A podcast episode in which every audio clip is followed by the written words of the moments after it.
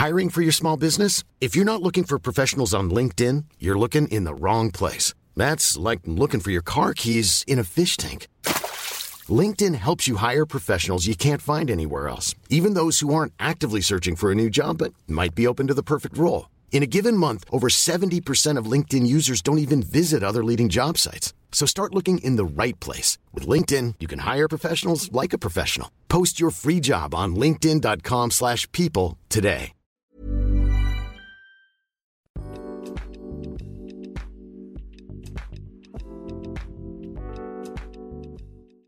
Hola, ¿qué tal? Bienvenidos a un episodio más. En esta ocasión me encuentro nuevamente después de un largo rato sin grabar juntos con Daniela. ¿Cómo estás? ¿Qué onda? Estoy de vuelta.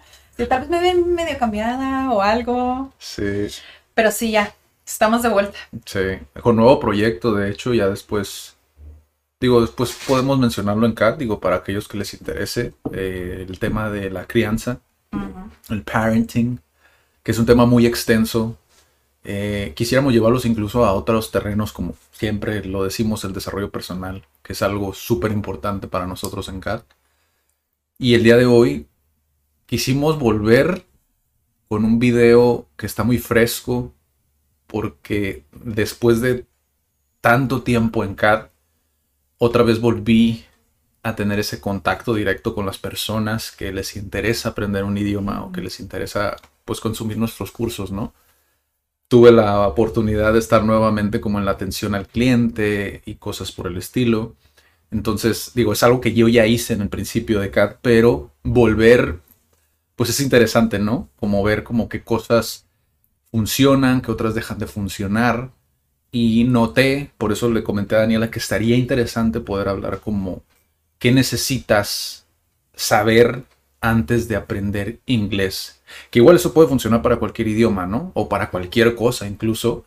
Eh, pero eh, me interesa mucho saber cómo nuevamente tu perspectiva ya después de pues del embarazo, del break y de volver otra vez a clases, cómo lo percibes, o sea, para ti primeramente vamos a llevarlo puramente del idioma, Por partes. por ¿no? partes, primeramente del idioma, como qué es importante para ti que sepan sobre el idioma antes, después llevarlo a la parte personal y por último llevarla a la parte económica, que eso creo que tengo, a lo mejor quizás les puede servir mucho como mi retroalimentación en ese aspecto. Sí, de hecho, las notas que hice, eh, lo de idiomas, sí, mis notas y lo que quieras, comentarios para el episodio. Ajá. Eh, la parte personal también, pero en, en el otro apartado, vacío. O sea, de verdad no, te- no tengo notas, nada. Sí. Nada. Y cuando te pregunté como, ¿desde qué lado quieres abordarlo? ¿Te gustaría ver? Porque, o sea, yo, yo personalmente siempre lo voy a ver como crecimiento, el aprender algo. Ya. Entonces, pues no puedo separar eso, ¿no? Todos los valores, las habilidades como persona que se necesitan para aprender un idioma. Sí, porque siempre lo llevamos como desde la parte del desarrollo personal otra vez. Siempre, ¿no? pero también cuando yo inicio un curso, antes de empezar con los temas de, del curso, inicio con cosas súper básicas que siento que necesitan saber. Ok.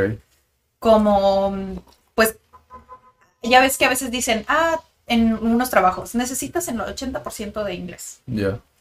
Entonces yo le estaba comentando a la otra guía que justo esta semana, mira, es coincidió, esta se- semana empezó con inglés, entonces como que debutó como guía de inglés. Ajá. Y pues tenía que decirle cómo se lleva, qué hago yo, claro que pues va a tomar lo que ella quiera hacer, pero había cosas muy, muy básicas que realmente creo que sí necesitan saber, porque no sabes y cómo funciona un idioma o si todos los idiomas funcionan igual. Creo que esa parte es importante antes del verb to be o de cómo presentarte. Es como, ok, se divide por tantos niveles. ¿Por qué no, en mi opinión, tendrías que decir que sabes el 50%, el 80%? A ver, ¿por qué? ¿Por, por qué? ¿Por qué? Vamos, a, vamos a hacerlo por el bien del clip, ¿no? Por el bien del clip. Por Bueno, el bien del clip. ¿Por qué es que no es bueno medir tu nivel de inglés en porcentaje, no? Creo que esa sería la pregunta, ¿no? Sí. Porque mira, yo como les digo, se los presento porque es algo obvio que sabemos el idioma. Ah, pues yo quiero la habilidad de entender cuando me hablan. Ajá. Yo quiero tener también la habilidad de entender cuando me mandan un mensaje. Pero también quiero producir, o sea, hablar y también quiero escribir. Entonces son esas cuatro que son como bien obvias, Ujú. pero que no las vemos como, ah, es que son cuatro que necesito del idioma. Entonces, no te puedo decir de la totalidad de un idioma, sabes el 80%. ¿Por qué? Porque hay personas que son muy buenas para escribir. O los que dicen, es que a mí se me da nada más este leído y no hablado por esta cuestión. O sea, realísticamente sería como, digo, si pudieras calcularlo, es como, sé un 38.4% de... Exactamente. bueno, no así como porcentajes, ¿no? Pero Sí, no, Es, ma- no es fácil, pues, como... sí hay ciertas afinidades como persona que a veces eres súper bueno para hablar, nada para escribir. Ya.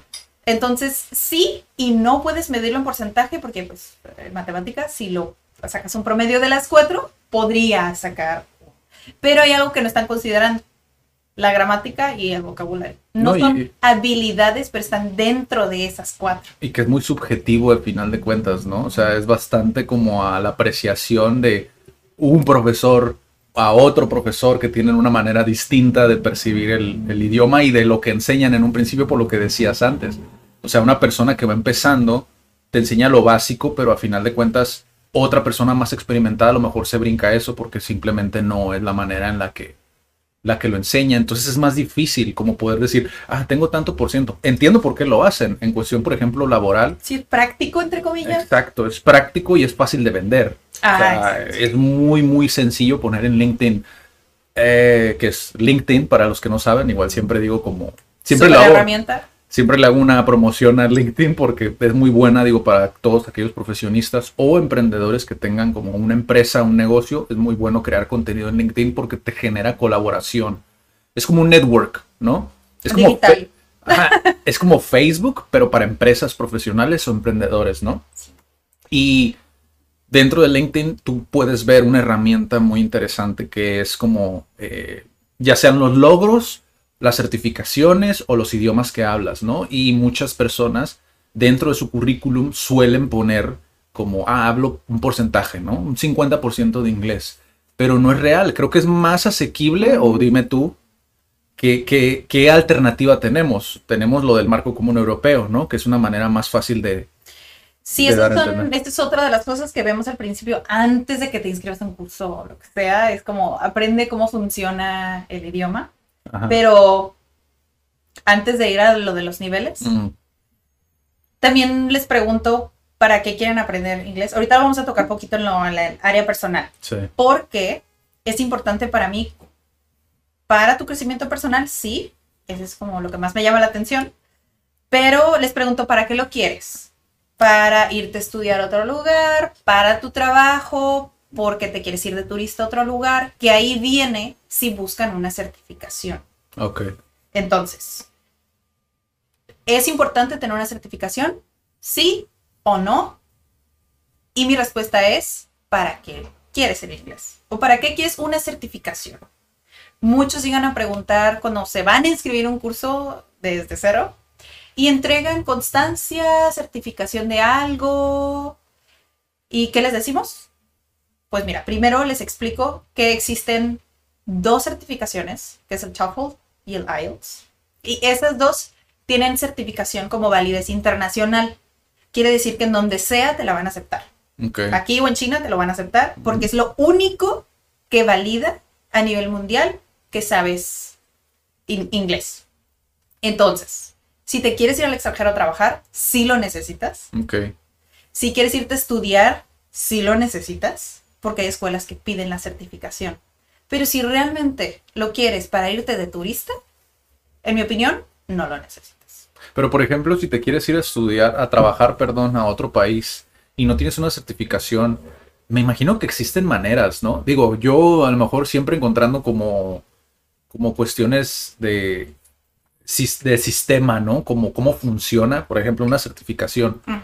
a final de cuentas, si tú vas a un país y quieres a lo mejor trabajar en ese país, encuentras una manera a lo mejor viable si es que no tienes una certificación para empezar a trabajar allá, ¿no? Por ejemplo, he sabido personas que se van a trabajar a, Japón, ¿no? Por ejemplo, como profesores de español, ¿no? O, y es como, quizá a lo mejor su producto o su servicio, pues es todavía muchísimo más inmersivo, ¿no? Es como en dado caso que, por ejemplo, no hables el, inglés, que suele ser la lengua, el idioma eh, neutral, ¿no? Que es donde nos encontramos los dos para podernos comunicar, pues ¿no?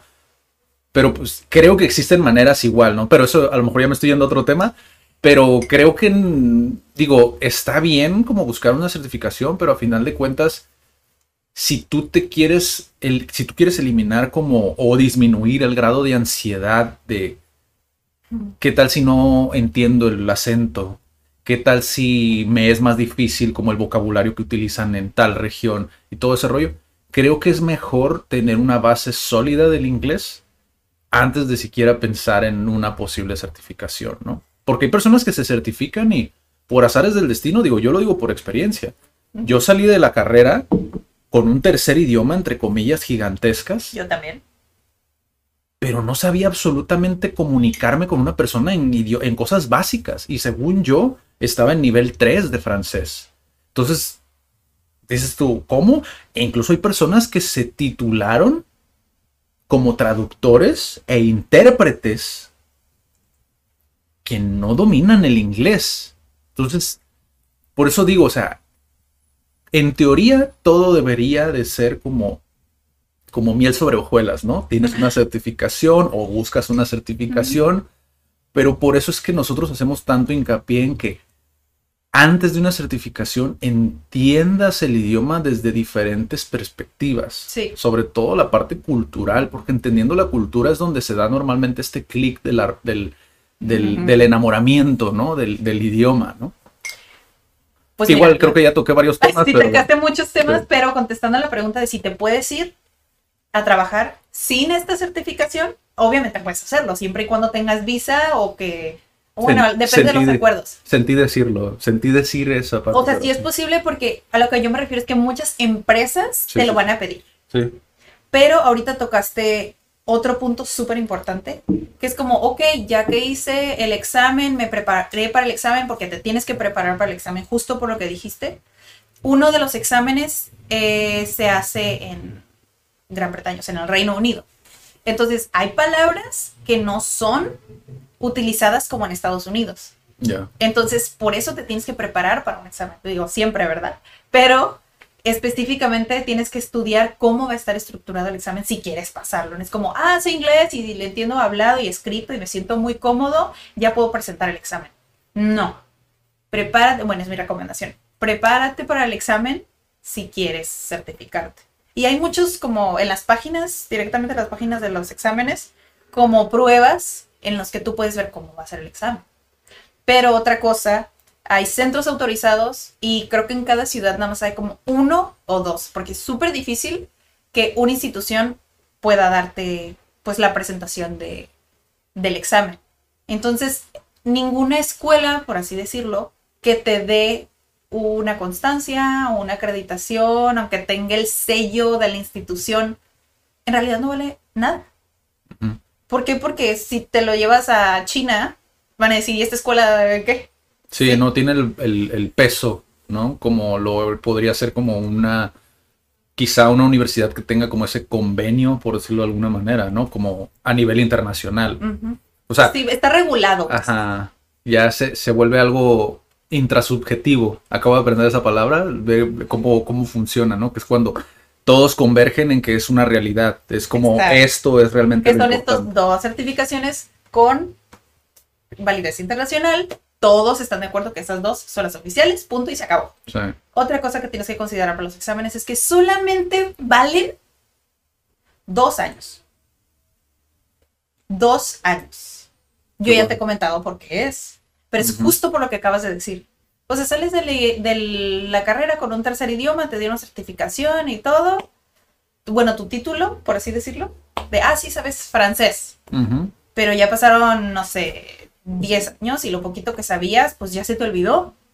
No lo pusiste en práctica. Entonces, pasa esto con las certificaciones. si yo te doy eh, la... No es como que pasas o no pasas el examen. Te dicen, estás a nivel intermedio, estás a nivel avanzado. No es como que lo pasas o no lo pasas. Pero esto, esta validez, tal vez te va a durar unos dos años. Porque si no lo practicas, lo vas a olvidar. Entonces ellos se protegen como para decir, ah, él sí sabe, pero pues nomás dos años. ¿Por qué? Porque después si no lo practicas, yo, yo no sé. ¿eh? Hacen que se sienta la universidad como es una introducción a lo que vas a estar pagando por el resto de tu vida, ¿no? Prácticamente es como esta certificación la vas a estar pagando por el resto de tu vida si te vas a dedicar a esto. Depende, porque si una institución, una empresa, por ejemplo, te pide uno de los exámenes, pues te aceptan, te contratan y ya no tienes que revalidarlo, porque es como, ya vieron que sí sabes. ¿Me explico? Ok. Entonces es como que, ah, necesitas tener los papeles. Sí, y lo haces cada es vez como que... visa, pues. Sí, es. eh, Ah, ok, ya, ya, ya. Y sí, porque si, por ejemplo, te corren de esa empresa por alguna razón y tienes que volver a buscar trabajo, ahí tendrías que renovarlo nuevamente. ¿no? Exactamente. Ok. En caso de, pero honestamente, en mi opinión personal, un papel no te pone mágicamente el conocimiento en la cabeza. Sí, sí, sí. Entonces, para mí no necesitas un papel, pero si hay personas que dicen, es que yo necesito saber qué nivel soy. Bueno, hay muchos exámenes, placement test en internet. Sí. No necesitas pagar cientos y tantos dólares para hacer un examen. pues. Sí, es, es que es muy diferente por lo que dijiste. Una cosa es saber el idioma y, y utilizarlo en el día a día o saber la terminología específica que utilizan en una empresa. eh. ¿Sabes? O sea, es muy diferente eso a estudiar para un examen. O sea, son dos cosas distintas. El examen, a final de cuentas, estudias para saber la estructura del examen, como lo que dijiste, eh, y saber como qué es lo que va a venir, porque pues a, ver, a veces digo, no somos diccionarios humanos, a veces se te olvidan cosas, a veces se te pasan, Sí. incluso cosas muy, muy, muy sencillas. O sea, y- y a veces cuando tú platicas con una persona que su idioma no es el nativo de otro idioma, o sea, vas a, vas a ver y te va a pasar que se te van a olvidar cosas súper básicas. Y está bien, es normal. Pero si se te olvidan, pues simplemente no te pegues, no te des golpes, ¿no? No te des latigazos en la espalda como de, ay, no, no sé el idioma, tengo que volver otra vez a... No, simplemente es estudiar lo que ya sabes. De hecho, el Noriega Sensei, que, fue, que lo tuvimos en un episodio también del podcast, que ya lo pueden ir a escuchar, él mencionaba algo muy interesante en la cuestión de cómo aprendió el, el japonés, ¿no? Mm. Él empezó por su cuenta, empezó solo, quizá incluso a lo mejor invirtiendo tiempo de más, por lo que me mencionaba, ¿no? Que es como, pues veía ciertas, ciertos eh, programas de televisión donde veía los subtítulos, quería saber qué es lo que decían, estudiaba en un diccionario, cuando a lo mejor un profesor si le, si le preguntas es como, ah, mira, dice esto, esto, esto y esto. Y esto funciona así, así, así, así, así. O sea, es como, lo resumes a lo mejor a un mes de clase, por decir un ejemplo, ¿no? A todo el tiempo que él se aventó. O sea, prácticamente creo que desde los ocho años, si mal no recuerdo, creo que me dijo, hasta no sé qué edad, ¿no? Pero son cosas que empiezas en el idioma, después buscas a un mentor, un profesor, y después tú sigues. O sea, sigues aprendiendo vocabulario y tal, tal, tal, tal, tal. Se te olvidan las bases, pero tú ya vas enfilado. O sea, ya sabes cómo funciona el idioma, ya sabes la cultura. Simplemente repasar lo que ya viste. Y es muy diferente porque ya tienes como un proceso, ¿no? Yo tengo como una un conflicto, no un conflicto, pero eh, hay personas que pueden ser autodidactas y otras que necesitan. A ver, ¿por qué comillas? Porque Clase. ahorita los que están escuchando en Spotify no vieron, pero hiciste no vieron las comillas. hice comillas, autodidactas porque se supone que es en inglés es como te enseñas a ti mismo. Ok. Entonces me causa un poco de conflicto porque, por lo que ya había, hemos comentado antes. Aunque intentes ser autodidacta, buscas herramientas o te basas de diccionarios, pero no es como que lo aprendiste así en medio de la selva, ¿sabes? Aprendes de otras personas, aprendes, tal vez no están contigo físicamente, pero compras un libro o descargas un libro. Son creaciones de personas. Sí. Aprendes de personas. Sí. Entonces, que seas como autoenseñado es extraño. Es, raro incluso decirle autodidacta, ¿no? Porque, o sea, creo que, no sé, debería de haber el... Creo que ya lo, he visto el concepto alguna vez como el, significado como de autodidacta, pero realmente el decir que aprendes por tu cuenta, realmente no aprendes por tu cuenta. O sea, siempre hay alguien enseñándote, que es lo que decía en el video este de el último que saqué del libro de Tim Ferriss, donde estoy analizando el libro y, explicando ciertos conceptos, hay realmente siempre estamos, desde que nacemos hasta que morimos, siempre aprendemos de alguien. O incluso revisitar ciertos conocimientos que ya habíamos adquirido, los revisitamos gracias a alguien más. Porque viste un video que alguien se tomó el tiempo de grabar, editar y ponerlo en YouTube o sea, y esa persona te está enseñando en, bueno, más bien un clon digital de esa persona, porque a veces ya ni siquiera están, ya ni siquiera están vivos. Sí, sí, sí, pero igual son creaciones de personas. O sea, sí creo en el término si son cosas como, ah, es que yo no sabía cómo construir una mesa y me puse a pensar, hice dibujos, empecé a construirlo solo, me quedó mal, empecé a corregir, pero ese es conocimiento empírico, o sea, tu experiencia te va a hacer acumular, ah, pues no va por aquí. En ese aspecto sí, pero un idioma, un idioma lo aprendes de la gente, es comunicación. Entonces es medio extraño el usar ese término para los idiomas específicamente. Sí, porque incluso cuando agarramos un método que funciona para nosotros es un método que ya existía, podría aplicar incluso si nunca viste a nadie más, o sea, trabajaste el triple posiblemente, ¿no? Que es como, según tú creas un método, pero ese método ya existía en otra parte, pero no lo aprendiste de esa persona, lo, lo aplicaste por tu, otra vez, conocimiento empírico, lo hiciste por tu cuenta, viste que te funcionaba y lo pones a práctica. Quizá podría aplicar, pero es que es muy raro decir aprender por mi cuenta, porque prácticamente todo lo que aprendes lo estás aprendiendo de alguien más. De alguien. O sea, te está enseñando a alguien más, pues. Y, ese viene en muchos formatos. Digo, por mi, en mi caso, por ejemplo, cuando salí yo de la universidad y empecé a ser autodidacta, bueno, que a lo mejor ya lo, ya lo traía, ¿no? Tendría que hacer memoria, pero aprendí muchísimo.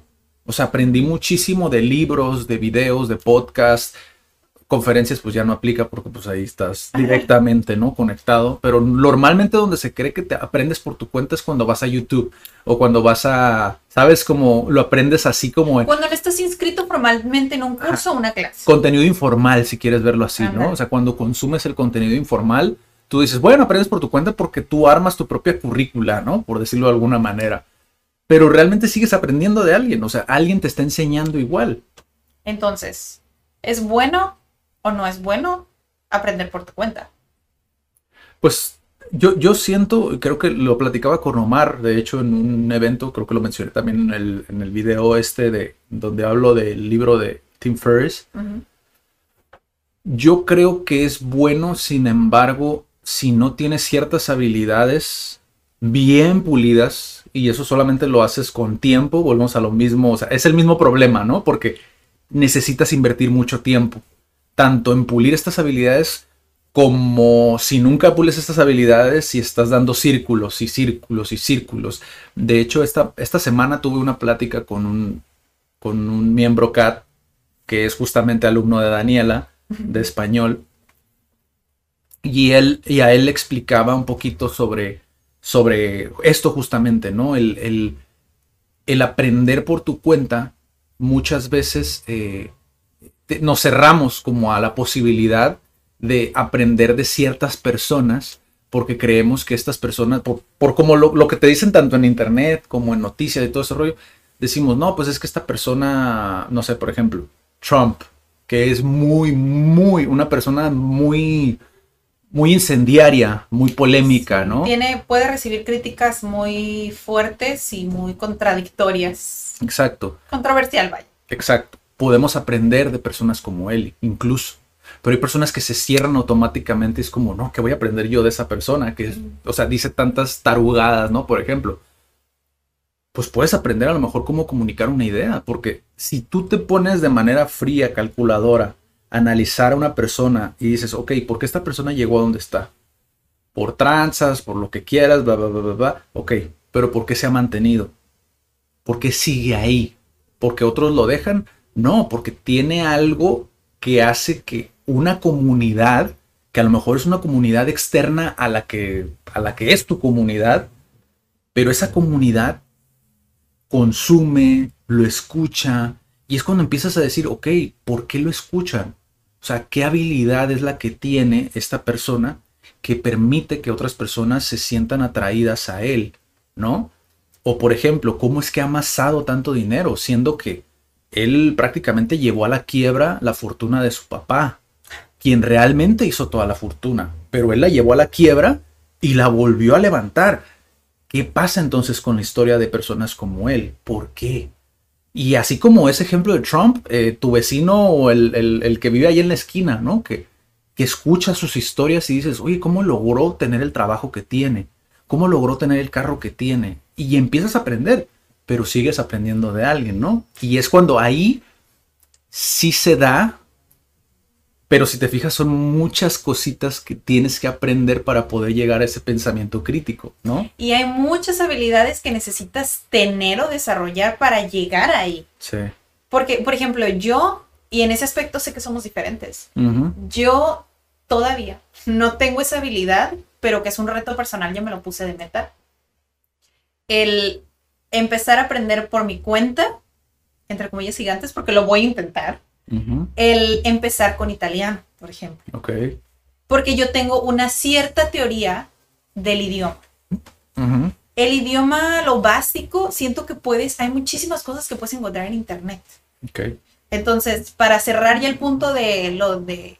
Sí, porque si no, aquí no vamos a aventar el Lo que tenía que decir de los idiomas está dividido, al menos en el marco común europeo, por A, B y C. A1, A1, A2, B1, B2, C1, C2, que es básico, intermedio, avanzado. Entonces, eh, ese es en grandes rasgos lo que es el marco común europeo. En lugar de medirlo en porcentajes, medirlo por realmente en qué nivel te encuentras, ¿no? Exactamente. Y pueden entrar marco común europeo en Google o donde ustedes quieran y pueden ver descriptivamente qué pueden decir si soy a1. Si soy B1, entonces no necesitan hacer un examen, pueden leerlo y si se identifican con eso, perfecto. Entonces yo tengo una teoría que cuando llegas a un nivel saliendo de básico para entrar a intermedio, ahí sí necesitas un guía. Pero pienso y siento, tal vez en un año, en el 50 episodios más piense diferente, pero creo que el básico puedes aprenderlo por tu cuenta. Porque hay muchas cosas en internet, muchos videos, Google, o sea, hay muchas cosas que ya puedes buscar y que creo que puedes aprender lo básico. Ya. Entonces, ese es mi reto personal, llegar a un nivel intermedio o al menos salir, estar empezando saliendo de básico de italiano para ahora sí buscar un guía, un profesor, un curso, etcétera, etcétera.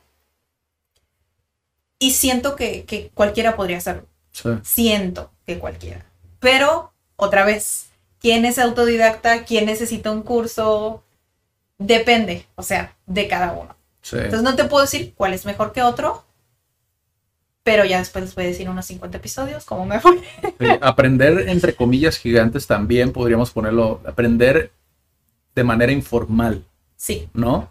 Porque digo, también podrías decir, ¿qué es formal y qué es informal? Bueno, pues eh, obviamente el, concepto de educación tradicional, ¿no? Que es ir con un guía, ir con un profesor, incluso que cabe dentro, lo dije ahorita, ¿no? Ir a una conferencia, ir a un taller, ir a, diplomados, ir a, o sea, absorber la mayor cantidad de, de información formal en ese ámbito, como informal, escuchar podcasts, escuchar ¿sabes? Como newsletters, escuchar, ver videos de YouTube, o sea, todo ese tipo de cosas, ¿sabes? Creo que es algo que te puede ayudar mucho como a, complementar lo que ya tienes. Exactamente. Creo, que sí concuerdo contigo, digo, también lo mencionaba también en Noriega Sensei, ¿no? Que es como, ya llegó ese punto en el cual sintió que se había estancado y es cuando ya necesitas buscar, a final de cuentas es una herramienta más, ¿sabes? A lo mejor estás como con nosotros, ¿no? Estás uno, dos, tres meses, ves más o menos qué onda y sigues por tu cuenta, ¿sabes? Es como, bueno, por tu cuenta otra vez, entre comillas, ¿no? Pero, pero sí. Ahora la parte... mucho que, que se desesperan cuando inicias un idioma. Yo he visto muchísimo que llevan unos cuatro meses, seis meses y la media es que duren mes, dos. Pero ya cuando llegan a los seis meses, dices, wow, o sea, realmente están comprometidos, si duraron, que es otra de las cosas que ya vamos a seguir en la parte personal. ¿Qué necesitas personalmente como valores y habilidades? Pues para aprender algo o para continuar con un curso. Y los que están, al menos los que están aprendiendo inglés, llegan como los primeros seis meses que empezaron desde cero, ¿eh? De 1, 2, 3, ABC, 1, 2, 3. Llegan a los seis meses después de, empezar y ya se sienten desesperados. Es que, teacher, es que ya debería de estar hablando. Es que ya tengo mucho tiempo. Es que ya estoy seis meses aquí y no puedo hablar. ¿Por qué no puedo? Ok, primero relájate. Tienes solo seis meses. Imagínate los bebés de seis meses, ¿qué saben decir? Nada. Entonces, para poder procesar y aceptar y adquirir y producir, son muchas cosas. Entonces, seis meses apenas estás en pañales. Sí. Estás apenas aprendiendo que existe todo un mundo porque no puedes aprender un idioma sin, sin que entiendas la cultura. Entonces necesitas aprender que es todo un mundo. También necesitas aprender cómo funcionas. Entonces cuando llegas a los primeros seis meses, sí puedes producir poquito, pero no es para que seas fluido a los seis meses. Fíjate, ahorita que utilizaste el ejemplo del bebé, la comparación, ¿no? Porque sé que hay muchas personas que se toman la información literalmente. Obviamente un bebé de seis meses todavía no desarrolla muchas habilidades. Por eso Daniela lo pone en comparación porque así como el bebé no ha desarrollado ciertas habilidades, o, sea, fisiológicas, el adulto, ya sea que tengas 18, 20, 30, 40 años, obviamente sí hay una diferencia en la edad, pero justamente eso es lo que intentamos probar, ¿no? O sea, estamos en ese proceso de, de investigar, de ver, de analizar ciertas cosas, de si realmente hay una diferencia entre el de 20 y el de 40, ¿no? Como en la cuestión de si realmente te enfocas a lo que les interesa, posiblemente no haya tanta diferencia. Pero bueno, utilizando esta misma comparación del bebé que tiene esas, esas diferencias, esas, esa carencia fisiológica, ¿no? A lo mejor de producir como y platicar, porque me imagino un bebé de seis meses y es medio creepy escucharlo platicando, ¿no? Pero el adulto también tiene ciertas cuestiones, a lo mejor no fisiológicas, o posiblemente sí, que le impiden que por eso hablamos de la parte personal, que le impiden ya no solamente el aprender el idioma, sino el soltarse, el dejarse llevar, el fluir con el idioma, ¿no? A mí, por ejemplo, no me costaba trabajo porque lo que hacía era modular, más bien emular el cómo habla un francés, ¿no? Entre más lo agarres humorísticamente como yo, que lo agarraba de manera muy desenfadada, muy careless, ¿sabes? Como en el idioma y que realmente no me importaba, pues lo decía, como decimos aquí, ¿no? Tonteando, ¿no? Iba a decir otra palabra, pero me arrepentí. Mientras le iba a decir, me arrepentí de decir. Sí, sí, sí, no, dije no. Este, pero, o sea, lo haces tonteando y de alguna manera eso te ayuda, porque no lo estás viendo con la presión de tengo que aprender, tengo que aprender, tengo que aprender, tengo que aprender. O sea, como que de alguna manera le quitas peso a, si no lo pronuncio bien y entre más serio te veas a ti mismo, más difícil es con un idioma tan ajeno como lo es el, el francés, ¿no? Y, y, y, a mí me funcionaba eso. Pero, o sea, necesitas más cosas o incluso personas que personalmente no están bien en cuestión de eh, su contexto, ¿no?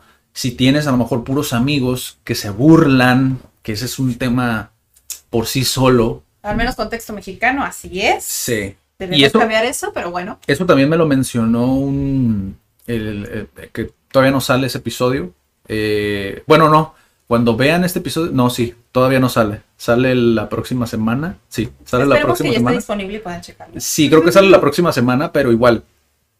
En ese episodio con el doctor eh, Ismael Plasencia, platicaba yo con él sobre esto en particular del inglés y él me decía que existe mucho esta cultura de, del mexicano que se burla del otro mexicano.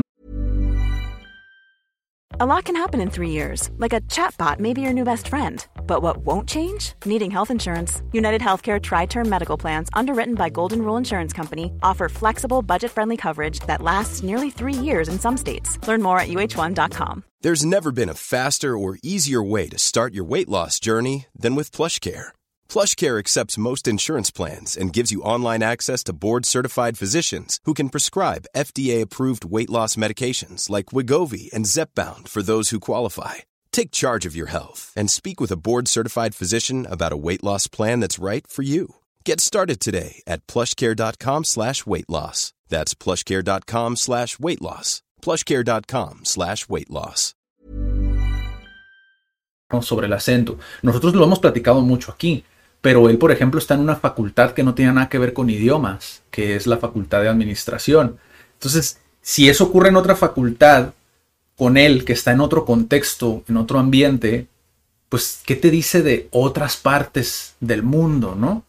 Que igual, él me mencionaba, aunque tengas acento, aunque hables como hables, si te das a entender, a las personas allá afuera no les interesa cómo hables, lo que quieren es entenderte poder sacar la chamba. Es como, ok, me dices esto, no me voy a poner a decir, ay, no mames, lo dijiste bien cagado. O sea, no, o sea, no les interesa, pues, ¿no? Uy, es que todo es, todo un tema porque yo, por ejemplo, les digo, en ese aspecto, les digo, por ejemplo, la pronunciación o el acento, a mí, o sea, no es lo más importante, pero hay hasta talleres de pronunciación. Sí, sí, sí. Entonces, para mí, siempre y cuando puedas transmitir un mensaje, pues perfecto. Sí pero a mucha gente le hace sentir eh, más confiado si lo pronuncian bien. Incluso pareces desde fuera que eres más fluido, porque tu pronunciación es más similar al nativo. Es la realidad. Que sabes más. Parece que sabes más, pero la realidad es que no. Entonces, sí y no apostaría por tener una buena pronunciación, porque te hace tener más confianza y pues te ves esa apariencia de fluidez, pero mi punto es, no es la pronunciación. Esa es de las cosas personales que para mí deberías de tener en un idioma. Confianza. Debes de tener, pues sí, estar suficientemente confiado de que si me equivoco no pasa nada. Que si le digo mal, no pasa nada. Incluso que si se ríen, pues me río. Me río de mí también.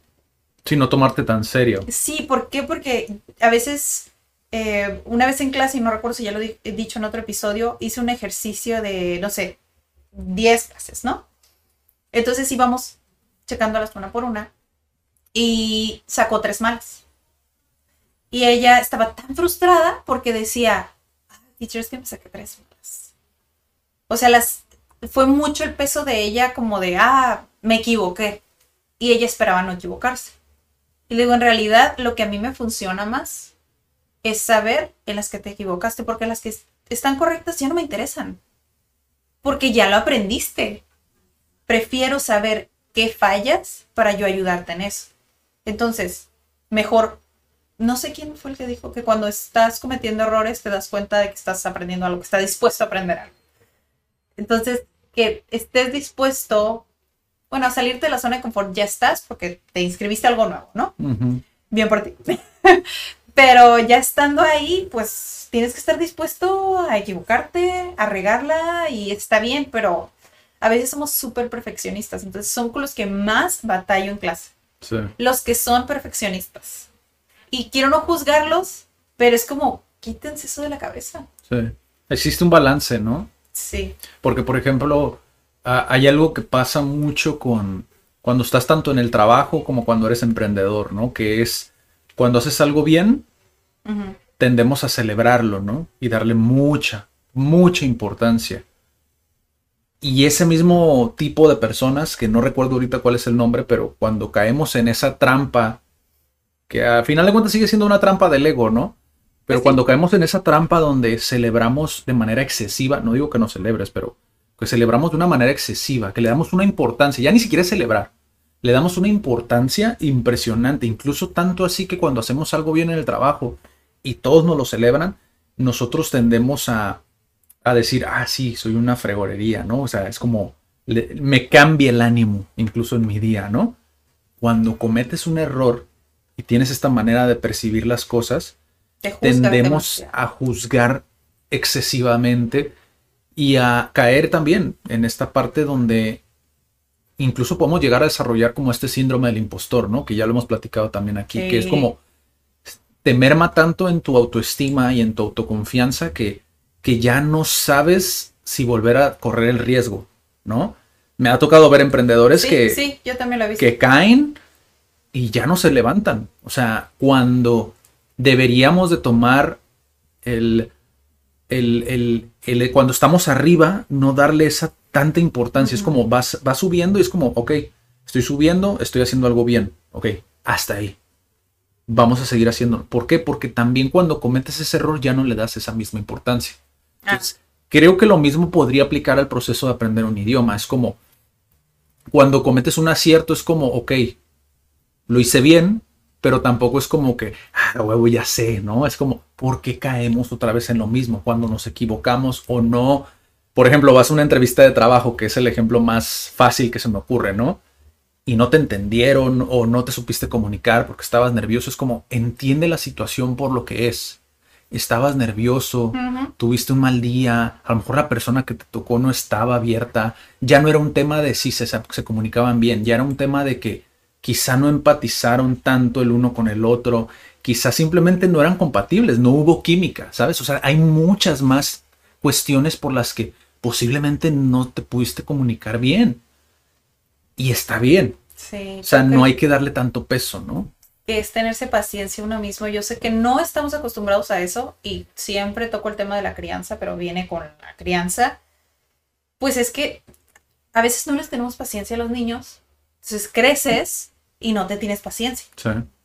Y también es el enfoque diferente de la crianza en esto, lo de los logros y celebrar los logros. Y sí, o sea, está bien. Bueno, estoy en un conflicto un poco de premiar eh, lo positivo y los logros y el, ay, qué bonito te quedó el dibujo, ¿no? La aprobación de los demás. Que creo que el enfoque deberíamos de cambiarlo un poco. No celebrar pues que te equivocaste, ¿no? Pero sino que lo estás intentando el esfuerzo, más bien celebrar el esfuerzo a lo lograste o no lo lograste. ¿Por qué? Porque tal vez el hecho de que lo intentaras, venciste muchas cosas. Tal vez yo era súper perfeccionista y quise decirlo. Yo tengo una situación específicamente con inglés, me acuerdo que cuando estaba en la secundaria, yo antes de los 17 años yo decía que no sabía inglés. Entonces en secundaria pues estás en las clases normales y un ejercicio era, ah, vengan a escribir la palabra night. Noche. Night. Y yo estoy acostumbrada a, no sé, canciones, leer eh, letras de canciones, cantarlas. Entonces, yo tenía mucho miedo de equivocarme. Y cuando pasé al pizarrón, porque vencí mi miedo de pasar al pizarrón, pasé al pizarrón a escribir night y pasé porque según yo estaba segura que, de que se escribía de cierta manera, escribo night N-I-T-E, porque en muchas canciones los había visto así. Ah. Y voy a, a mi lugar, muy segura de que según yo lo escribí súper bien. Está equivocada. Y yo, pero es night. Night. Tiene estos sonidos, night. No, pues que estas letras son silenciosas, bla, bla, bla. Está mal. Desde ahí no se me olvidó la palabra. Entonces, aún así, pienso que sí aprendemos un poco del trauma, pero creo que si la profesora hubiera premiado, porque me dio muchísima pena que me hubiera equivocado, el hecho de que hubiera pasado, el enfoque hubiera sido diferente. Ya no volvió a pasar. No se me olvidó la palabra, pero ya no volvió a pasar. Entonces, imagínate lo que harías si premias el esfuerzo y no el resultado. Sería súper, súper diferente. Y es que también otra vez le das ese peso porque me imagino que cuando tú ibas en el camino de tu lugar al pizarrón, ibas como, a huevo, ahorita van a ver, ahorita van a ver cómo se escribe, ¿no? O sea, tú ya llevabas una expectativa muy, muy alta, pues es como, ya te ibas regocijando de que ibas a recibir esa aprobación, ¿no? Y, ese aplauso del público, ¿no? Incluso, que ya estoy ahí metiéndole de cuchara, ¿no? Pero, o sea, sí, es la verdad, o sea, creo que es un tema más común del que se habla. La cuestión de que obviamente ya estamos en un punto donde nuestra, digo, tú que estás escuchando o estás viendo esto, pues estás en un punto correctivo, porque obviamente ya no puedes volver a pasar por la etapa de crianza. Sí, sí, sí. O sea, simplemente es que entiendas cómo funciona para que veas el por qué el buscar la aprobación no es el camino si quieres hacerlo de una manera eh, que no te dañe, ¿sabes? Como no, no te hagas más daño y que no te desilusiones de cierta manera como de, híjole, es que es bien difícil, ¿no? Pero realmente ese, ay, es que es bien difícil, es un, no me sale tan bien, no quiero pasar por ese trauma. Porque es lo que dice mucho. Digo, hay un. Yo lo escuché de Ty López, sin embargo, creo que lo dijo un psicólogo, David Burns. Creo que fue él, no estoy seguro. Pero Ty López, él lo menciona en un video.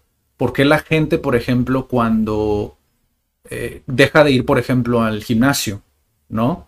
Y él habla sobre esto en particular, porque mucha gente pasa por un trauma. Es decir, cuando te están diciendo constantemente que estás gordo, que estás esto y esto y esto y te va a pasar esto y que la ta ta ta, el enfoque no es el correcto como lo que te pasó a ti.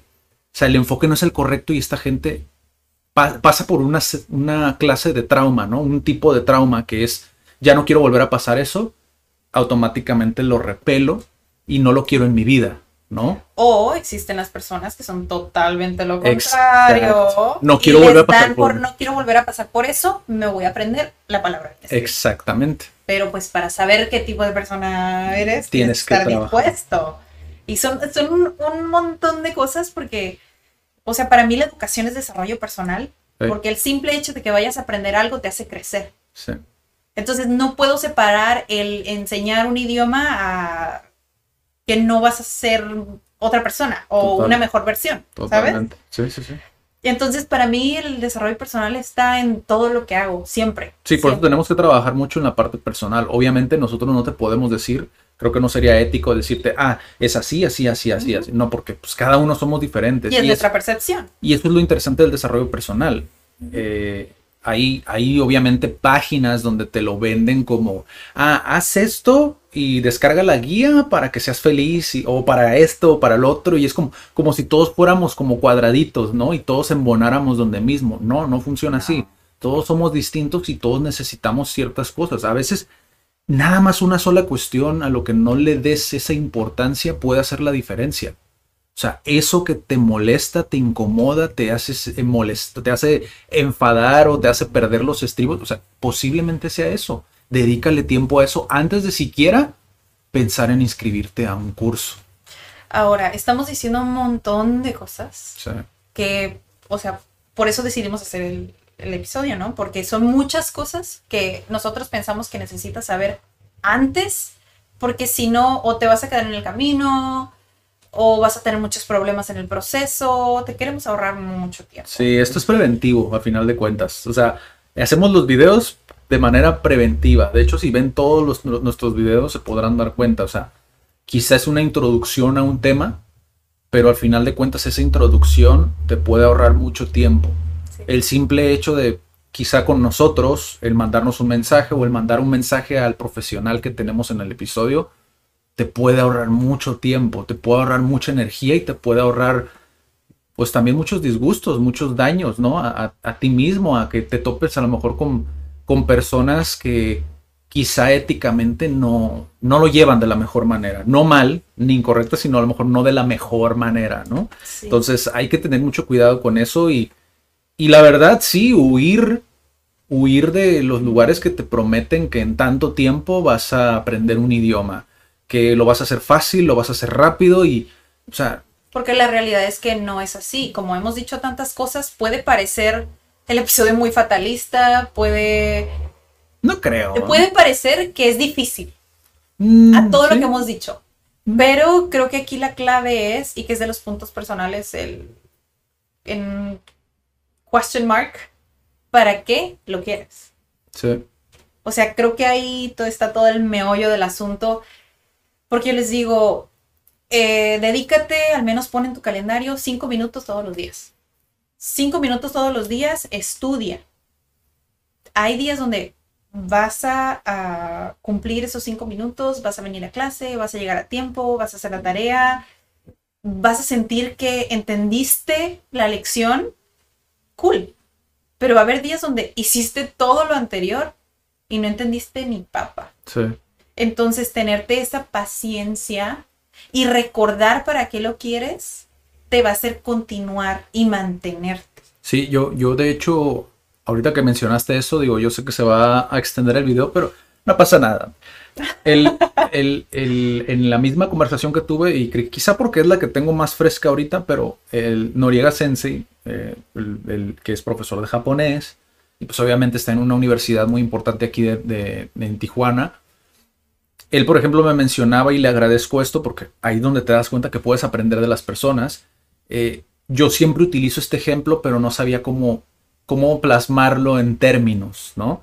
Que es la diferencia entre la motivación eh, intrínseca y la motivación instrumental, ¿no? Una, por un lado, es la que llevas como contigo, es decir, nace de un Mm. propósito, de algo más allá que solamente algo superficial o algo Externo. algo externo, ¿no? O sea, como lo puede ser, yo estoy estudiando inglés, ¿no? Por un propósito de eh, obtener más información que me pueda permitir seguir haciendo, seguir llevando a cabo mi propósito, ¿no? Como lo puede ser libros en inglés, podcast en inglés, videos en inglés. O sea, eso ya es intrínseco, es como ya lo llevo conmigo y sé que debo dominarlo para poder llegar ahí, ¿no? Por otro lado está la motivación instrumental, como lo dije, que es cuando ya es algo externo, como puede ser quiero un mejor trabajo o quiero aprender inglés porque quiero viajar, ¿no? Ya es algo que es como una vez que llegue ahí lo voy a obtener, ¿no? Ya voy a hacer, ya voy a tener esa gratificación, ¿no? Y no, o sea, realmente es simplemente apostar una a largo plazo y otra a corto plazo. Y la de corto plazo sabemos por experiencia que no siempre es la mejor opción. Siempre es mejor ir a largo y tener algo más que nos mueva, tener un motor más allá de simplemente decir, ah, porque quiero obtener esto a corto plazo, una gratificación instantánea. Eso muchas veces no funciona bien. Digo, no, no, no, no, no pasan las cosas como queremos que pasen, ¿no? Y es cuando normalmente lo dejamos. O sea, lo abandonamos y decimos, ah, no, eso no es para mí. Los idiomas no son para mí. Escribir no es para mí. Es Hablar en público. no se me da. Hablar en público no es para mí. O sea, y es cuando nos decimos, nos contamos esa historia, no es para mí. Es como, quizás si le dieras el enfoque, podría ser para ti. Quizá no lo vas a hacer igual de bien que el otro. O quizá a lo mejor no eres bueno, entre comillas, para exactamente eso. Pero ¿qué pasa con todas las opciones que hay alrededor?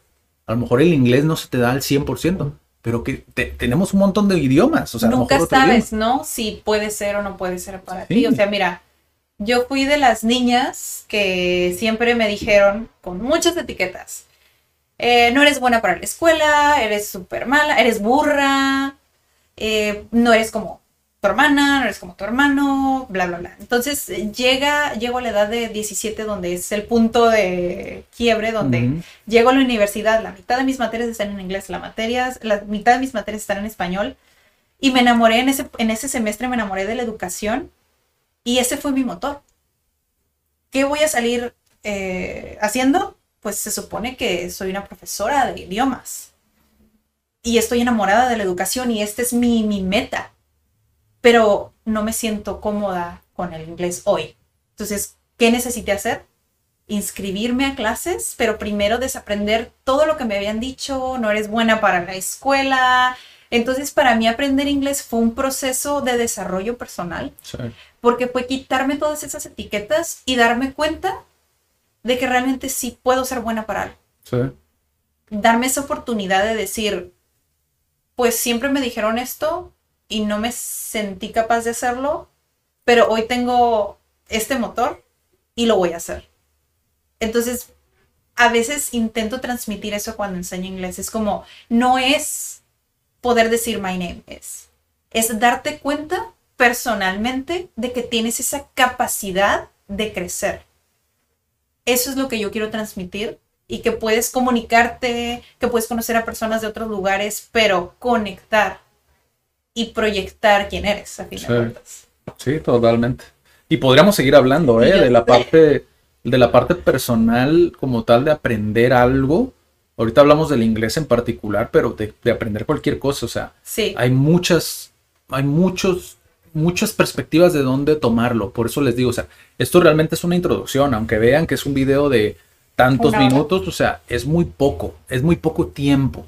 Por eso lo digo, incluso lo, lo dije en algún podcast que grabamos hace poco, o sea, es muy poco tiempo para resumir tanta información. Ahorita nos enfocamos en cuestiones que nosotros mismos experimentamos, o sea, por nuestra cuenta, que vemos en otros eh, miembros CAD, en personas incluso que han, se han acercado, pero de cierta manera han huido, ¿no? De, de, esta, de este compromiso que resulta ser aprender un idioma, porque se dan cuenta, y eso es lo que queremos, evitarte, prevenir todo este tipo de cuestiones, ¿no? Que igual, a veces lo hemos visto por experiencia propia que aunque le digas a una persona, hey, cuidado, hay un hoyo allá enfrente hacia donde te diriges o como te diriges hacia allá, igual van a ir y se van a caer en ese hoyo, o sea, lo entendemos, pero una persona de 100 personas que podamos prevenir y que les ayude, no solamente en la parte económica, no, sino en lo más importante que es el tiempo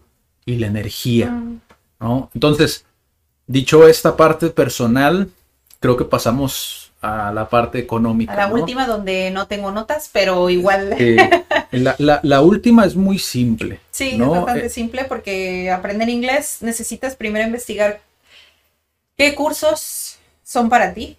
total. Primeramente, si quieres que sea en persona, si quieres que sea en línea, qué funciona más para ti. Y tengo que regresar un poquito a lo personal, pues tienes que conocerte, ¿no? O sea, tal vez te compro un curso online y No, nunca ya- lo abrí, Ya habíamos pasado a lo económico. Nunca lo abrí, pero es- también es económico porque Sí. ya lo pagué y nunca lo abrí porque no sabía Sí. que los online no eran para mí.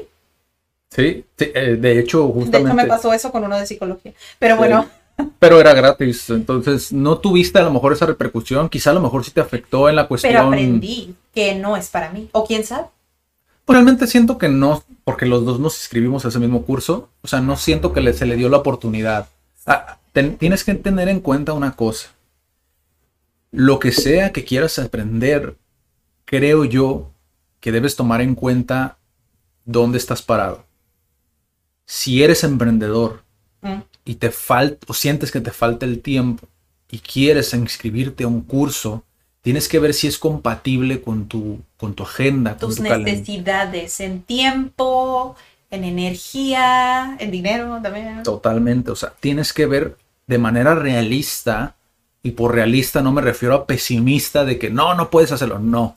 Realista en el sentido de que veas dónde estás parado, cuánto tiempo tienes disponible y si estás dispuesto a hacerlo.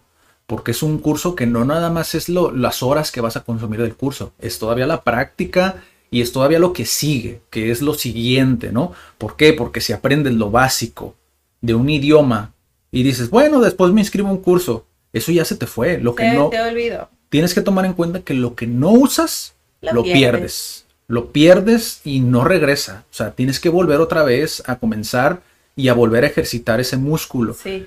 Es es revisi- revisitar, ¿no? Que era lo que dije al principio. O sea, es revisitar otra vez ese conocimiento y, y impulsarte, ¿no? Ahora, en la parte económica, lo que me refiero más que nada es que entiendas dónde te estás inscribiendo. ¿Por qué? Y esto lo quería tocar yo porque creo que es algo de lo que nunca hemos hablado en CAD, que es la parte de por qué un curso me cuesta diferente en una parte y en otras partes me cuesta de esta otra manera, ¿no? Por muchas razones, ¿verdad? Pero bueno, Es muy podemos poca, hablar de las nuestras. es muy poca la gente que nos dice, ay, está muy caro, ¿no? Realmente te podría decir que es menos de un 5% de las personas que nos, nos mandan mensaje. ¿Por qué? Porque gracias al contenido entienden muy bien a qué van a entrarle, ¿no? O sea, de cuál es nuestro enfoque, que es el Y desarrollo. escuchan episodios como este, ya les ahorramos Ajá. mucho tiempo. Exacto. Entonces, cuando tú ves un curso de las características, además hablando puramente económicamente, ¿no?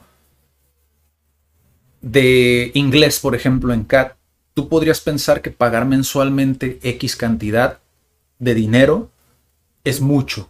Si lo sumas anualmente o da, cada dos años, o sea, podría decir, oye, pues es una cantidad importante, ¿no? Pero hay un, hay un factor que nunca se toma en consideración, es cuánta va a ser la cantidad de alumnos que van a estar dentro de un curso. Si tú vas a una universidad o vas a un lugar donde pues las aulas son grandes y tienen mucho cupo y todo el rollo, pues posiblemente el precio disminuya, vaya a ser menor. Porque tienes que verlo como, como consumidor, y esto los invito a que lo hagan, tienen que verlo como, como el negocio que hay detrás. Recordemos que muchas de estas escuelas son privadas, necesitan subsistir. Las zonas donde se encuentran también es importante, ¿no?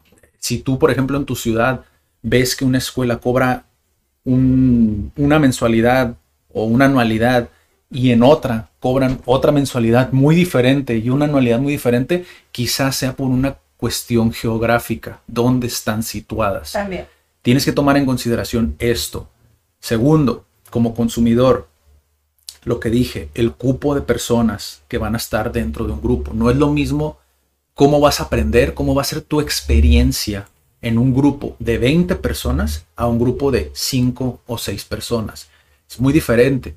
¿Por qué? Porque brincando otra vez poquito a lo, personal, tienes que tener en cuenta que el profesor pues, sigue siendo humano, o el sensei, o la persona que va a estar ahí ayudándote, sigue siendo humano. Y hay un spam de atención para cada alumno. O sea, si yo te dedico ahorita a ti tiempo, es tiempo que no le voy a dedicar a este y a este y a este. Ahora multiplícalo por 20 o multiplícalo por 6, es diferente, ¿no? Eso es otro, otro factor a considerar, el cupo de las personas. Creo que son dos factores muy importantes que determinan si para ti se justifica un precio. ¿Por qué? Porque a final de cuentas, económicamente tienes que sacar tu relación. Hay una responsabilidad que tienes contigo mismo, que es, puedo económicamente pagar este X curso porque aquí no se trata de si me están obligando o no me están obligando. ¿Quién eres tú? O sea, tú eres el que toma esa decisión. Yo te recomendaría, que incluso no, no tiene que ser en CAT, pero te recomendaría que, que vieras si en el lugar donde te estás inscribiendo existe esta flexibilidad de poder tú tener el control de tu aprendizaje, ¿no? Que normalmente es, por ejemplo, nosotros, que es mensualmente. Es decir, tú el primer mes te puedes inscribir y puedes pagar tu mensualidad, pero eso no te forza a que el segundo mes vayas a querer continuar. Tú eres el encargado de ver tu, la cuestión de finanzas y decíate, es posible. O sea, sí, por lo menos sacarlo anualmente. ¿Te es posible o no te es posible? Porque también aquí hay un compromiso más, ya ni siquiera con la institución, sino con el guía, con el profesor que te está ayudando.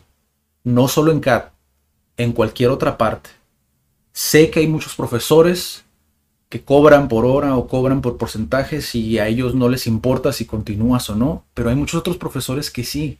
Hay profesores que sí, sí les afecta un poco el hecho de no ver a sus alumnos como desarrollarse, ¿no? O sea, creo que son más los profesores que les afecta el que sus alumnos no continúen, porque de alguna manera merma, ¿no? Como el hecho de, híjole, siento que no le gustó mi clase o siento que, ¿sabes? Que yo fui el, el culpable a lo mejor de que se fuera.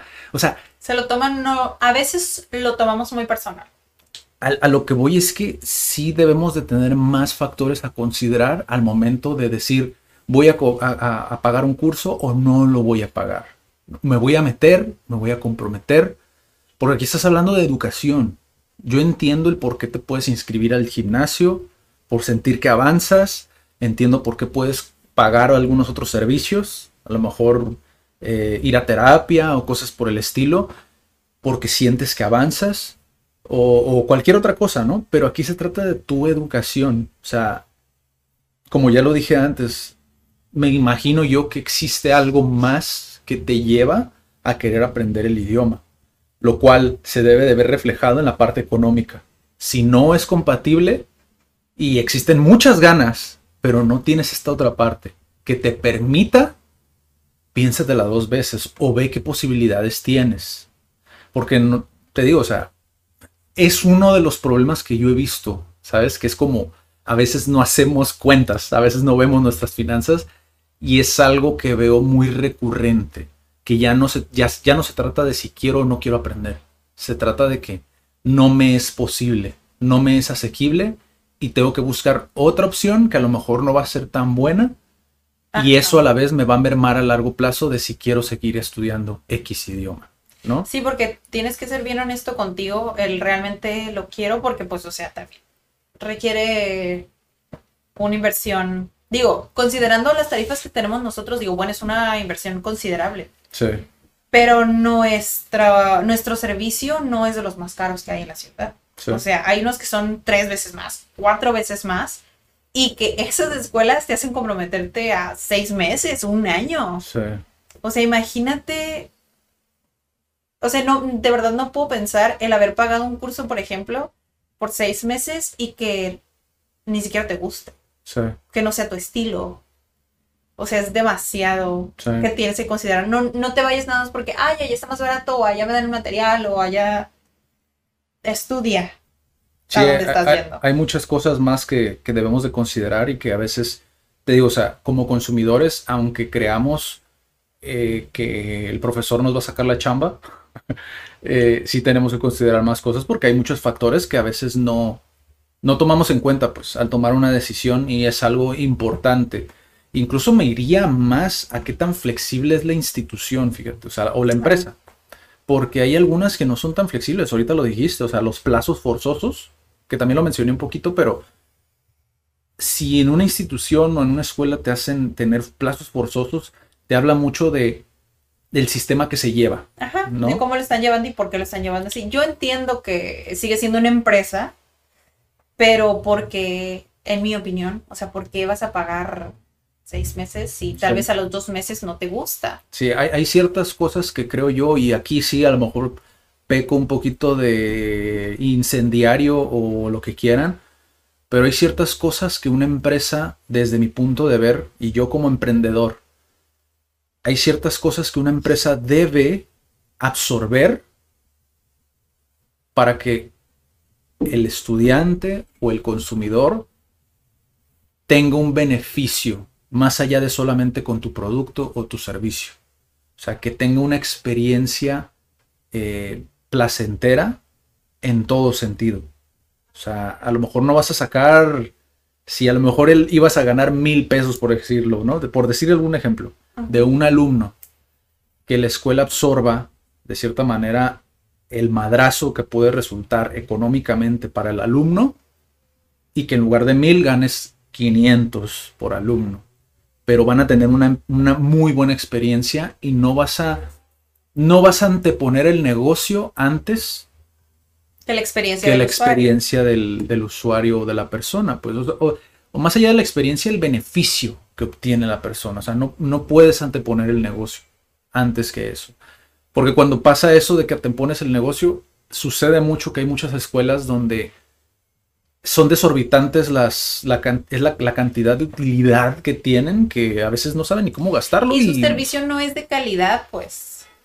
Sí, ¿no? Muchas veces, muchas veces. Sí, y, y, y, y, pues es- pasa eso, ¿no? Es como agarro profesores que pagan, que, que, Que cobren lo más cobren lo más bajo, pero la utilidad es abismal, ¿no? O sea, y son escuelas que ves, digo, me pasó una en particular donde no voy a decir el nombre, pero pues decías tú, híjole, no sé si me deja mucho en muchas dudas, ¿no? Si realmente se antepone el, al, al alumno primero o al usuario antes que la parte del negocio, ¿no? Por, el negocio de la educación. sí, ¿no? por ciertas cuestiones que ves, ¿no? Que dices tú, "Ah, madre, o sea, pagar un viaje, que me pasó en esa en particular, en aquel entonces, ¿no? Pagar un viaje a China, donde son varias personas, más hospedaje. O sea, de ida y vuelta, más hospedaje, más comida, es un billetote. ¿De dónde sale ese dinero? Me acuerdo que yo pensé en aquel entonces cuando apenas eran los comienzos de CAT. Sí. Yo dije, ¿qué? Pues cuánto cobran por la colegiatura, ¿no? Y te pones a hacer cuentas y dices, o sea, no cuadra si realmente pag- pagan lo justo. ¿Sí me explico? O sea, no cuadra. No. Y, y son ese tipo de cosas, ¿no? Que por eso es que creo que el consumidor debe ser más responsable, no por el estatus, no por no dejar, dejar a un lado eso, no, no por el estatus ni por mucho menos, es por realmente qué me voy a llevar yo, ¿sabes? De esta experiencia. Sí, porque mucha gente tiene la impresión de que pagar por educación ya te garantiza que es bueno. Sí. ¿Por qué? Porque piensan que lo gratis no es tan bueno. Hay escuelas, yo sé, yo he visto que, por ejemplo, hay programas de gobierno que ofrecen clases gratis de idiomas. Ni siquiera las he revisado, pero no puedo descartar que sean buenas, Sí, ¿sabes? totalmente. Hay muy buenos profesores en todos lados, Sí. en institución privada o pública. Entonces, que tú lo pagues no siempre te garantiza que va a ser bueno. O que sea muy caro, no te va a garantizar ni que vayas a aprender, ni que va a ser bueno. O que cumplan lo que prometen. O sea, a veces no, no, no va a ser así, ¿no? Exacto. Pero bueno, ya nos extendimos bastante Muchísimo. en este episodio. Igual, si quieren una segunda parte, pues ya saben. Hay muchas cosas en las que podríamos profundizar. Sí. Eh, igual seguiremos platicando de más cosas con Daniel ahorita que está de vuelta.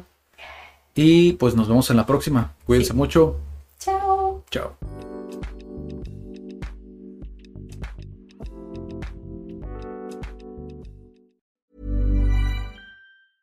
Hey, folks, I'm Mark Marin from the WTF Podcast, and this episode is brought to you by Kleenex Ultra Soft Tissues, your ally to help tackle your allergy symptoms this season. I love the change of seasons, but nobody loves pollen and all those other things floating in the air that make you sneeze during this nice weather. Kleenex Ultra Soft Tissues are hypoallergenic and allergist approved, so fight back against watery eyes and runny noses without worrying about irritating your skin. For this allergy season, grab Kleenex and face allergies head on.